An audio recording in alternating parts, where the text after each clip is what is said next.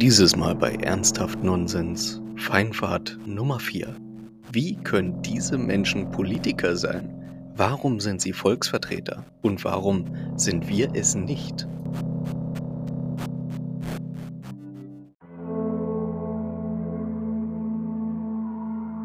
Und wir gehen weiter auf unserer wilden Fahrt von komischen, traurigen, aber leider auch wahren Dingen.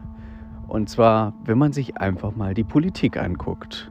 Wir gehen nicht runter auf die Kommunalpolitik, nein, da wird es noch bekloppter, aber vielleicht die Bundesebene. Und wenn man sich einfach mal anschaut, was da denn alles los ist, da bekommt man doch ernsthaft Zweifel, wie genau diese Menschen sich Volksvertreter schimpfen.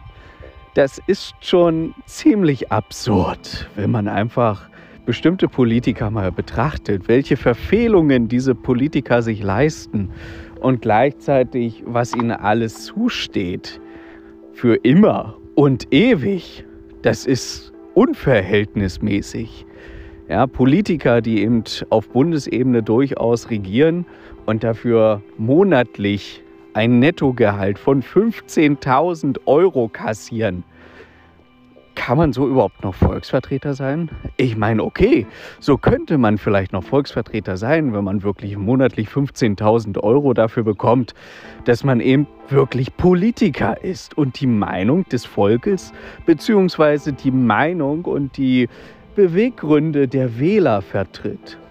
Aber dann gibt es natürlich auch noch die Politiker, die Lobbyismus vom Feinsten betreiben und letztendlich mit Lobbyismus mehr verdienen als mit ihrem Amt. Wie kann man da noch unabhängig sein? Wie kann man da noch unparteiisch sein? Und das kann ich einfach in keinster Weise nachvollziehen.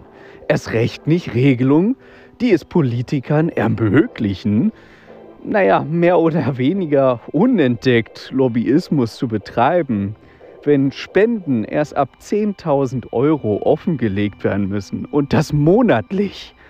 Man kann monatlich 9.999 Euro und 99 Cent erhalten als Spende für eben seine Lobbyismusaktivität und seine Beratungsfunktion, wie es so schön immer heißt, und muss das nicht offenlegen.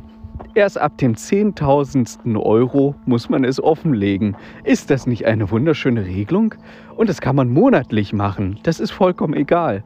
Hauptsache, da ist genau ein Monat dazwischen. Also im Finanzjahr ziemlich genau 30 Tage.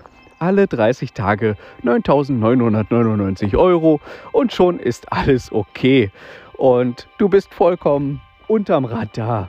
Das ist doch super. Da bekommt man richtig Vertrauen in die Politik in die Volksvertreter.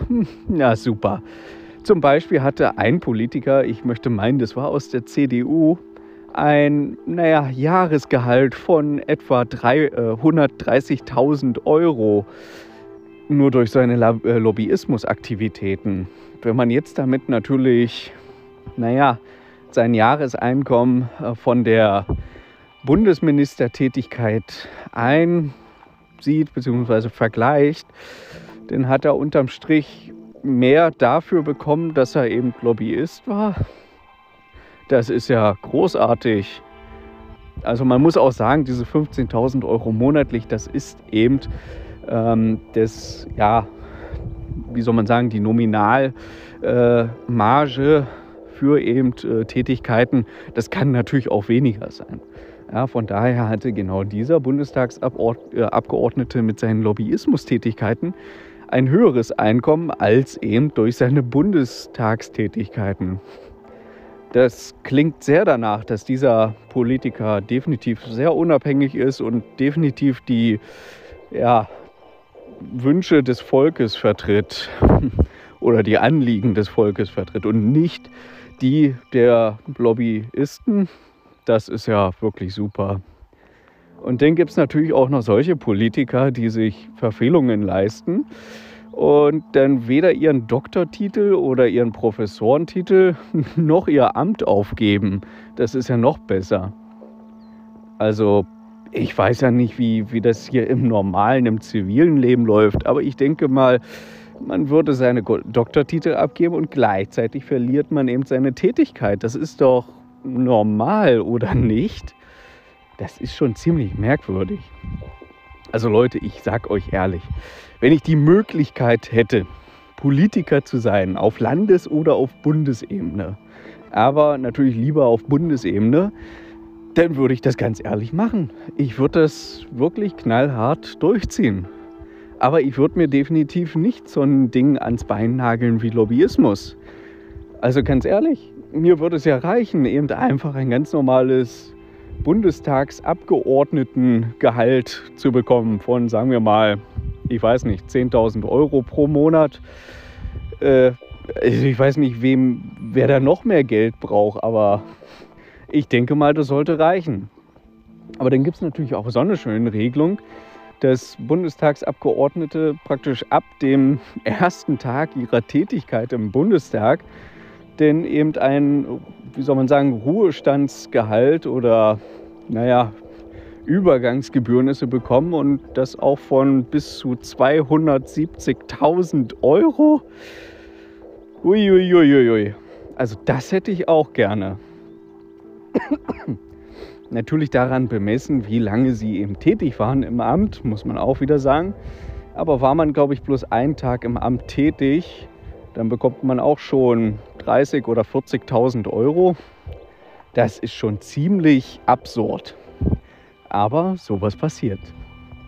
Genauso wie die Sachen von Dienstzimmern und Dienstfahrzeugen und Bediensteten für eben Bundeskanzler oder Bundespräsident. Ich sage nicht unbedingt, dass das definitiv abgeschafft werden muss, aber wenn zum Beispiel unser Herr Altkanzler Gerhard Schröder unbedingt noch ein Dienstzimmer braucht und ein Dienstfahrzeug und Bedienstete, dann ist das einfach unverständlich. Das ist nicht nachvollziehbar, das ist völlig absurd.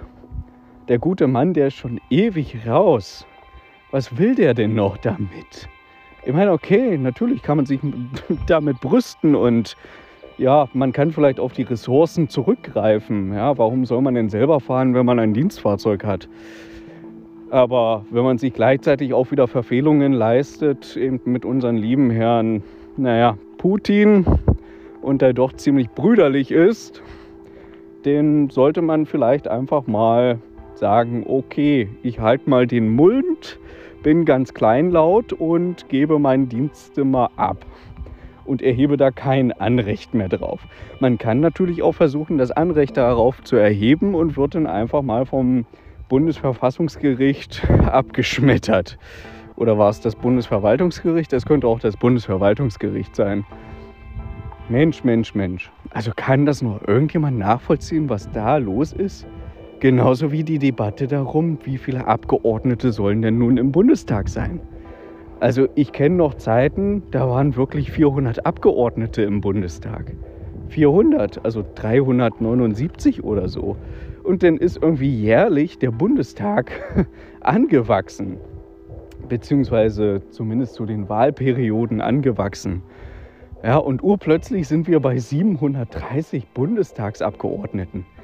Warum? Wer braucht denn so viele Menschen? Wie heißt es so schön? Viele Köche verderben den Brei. Ja, also das Gefühl habe ich auf jeden Fall. Umso mehr Bundestagsabgeordnete es werden, umso schlimmer wird's. Also das wird ja immer absurder. Wofür? Ganz ehrlich, wofür? Und wir müssen ja uns wirklich mal vorstellen, jeder von denen bekommt eben so ein Gehalt. Wenn auch nicht die volle Höhe, aber trotzdem bekommen die das. Das, das ist ja das Absurde. Also ich kann es nicht mehr nachvollziehen. Und ja, was soll man dazu einfach noch sagen? Also ich bin definitiv dafür, dass der Bundestag massiv verkleinert wird. Wirklich massiv. Ja, gehen wir runter auf eine sinnvolle Zahl, 400 Abgeordnete oder meinetwegen 500 Abgeordnete, aber doch nicht 730. Wofür? Völlig unnachvollziehbar für einen Otto Normalbürger. Da wird doch alles bloß noch kaputt geredet und letztendlich kommt eh nichts bei rum, jedenfalls nichts Sinnvolles.